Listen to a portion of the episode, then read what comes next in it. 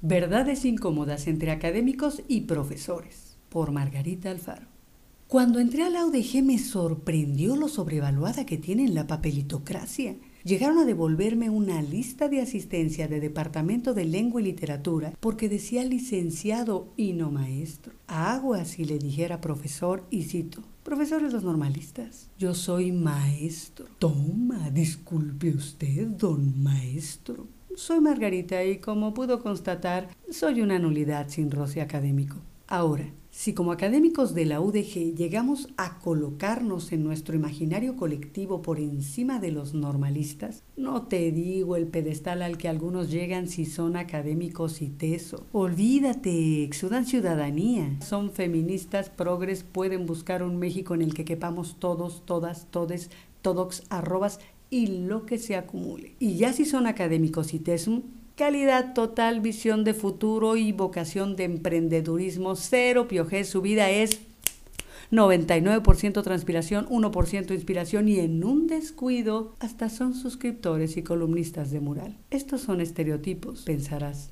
Sí, pero permea nuestras personalidades imperceptiblemente. Prueba de ello es el menosprecio con el que hoy se habla para justificar los votos de unos o la falta de votos de otros. Alguna vez un maestro en una junta llegó a decir, ¿cómo es posible que un futbolista gane más que un maestro? Arguyó que no tiene sus estudios, su preparación básica es pobre, es un inculto, etc. Yo le dije que razones había muchas, pero que podríamos empezar porque vivimos en una sociedad capitalista. Él es un producto, y si tiene éxito en el estadio, a la gente se le pueden vender los tenis que él se pone, mientras que a nuestros alumnos les tiene sin cuidados y calzamos de fiado para acabar más rápido. Desde que cambié la publicidad por la docencia, sabía perfectamente que se cobra más por vender mentiras que por analizar realidades. Bueno, pues ahí les va la nuestra.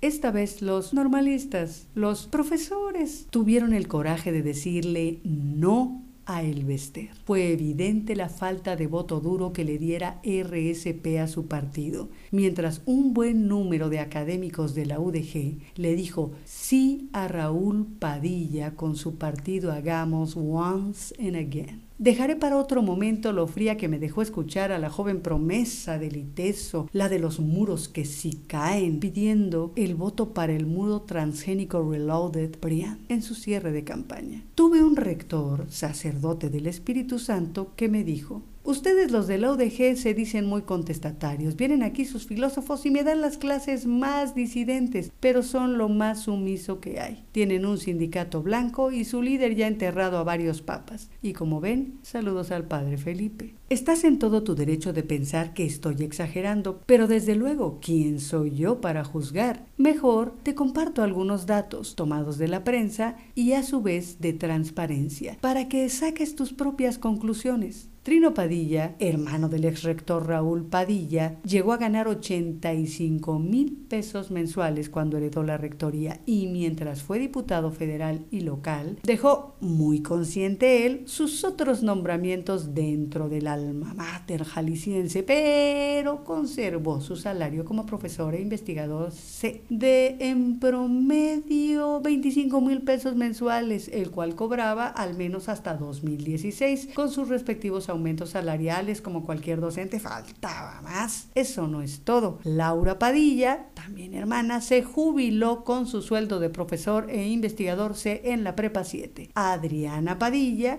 hasta 2016 todavía cobraba 15 mil pesos mensuales en promedio. Luis Gustavo Padilla ha llegado a cobrar más de 70 mil. Leobardo Alcala Padilla, ex diputado, ex regidor, ex director del Hospital Civil, ex delegado del CEN del PRI en Baja California California nunca dejó de cobrar a la par su sueldo como profesor de telepatía e investigador titular A en la Clínica de Reproducción Humana de la UDG. Las hermanas del primo Leobardo, Paula y Abril, 60 y 30 mil al mes. Claro que como dijera el sabio Sami del Norte, con estos suelditos, Raúl Padilla Jr. tuvo que buscar una beca en 2015, beca completa por 1.4 millones de pesos para cursar la maestría en Derecho en la Universidad de Georgetown, en Estados Unidos. Y la obtuvo, como lo mostró Mural. Y podría seguir porque la familia es numerosa, pero es tiempo de contrastar estos datos con los de los académicos a pie. Un maestro de asignatura de la UDG recibe constantes y sonantes no más de 100 pesos por hora de trabajo al día de hoy. Y las becas que concursó la UDG en junio de 2021 entre sus maestros de bachillerato tras cursar un mínimo de 80 horas de sus programas de formación docente y siempre y cuando no hubieran recibido anteriormente este beneficio fue de 3.500 pesotes en una sola exhibición. Pues ya te digo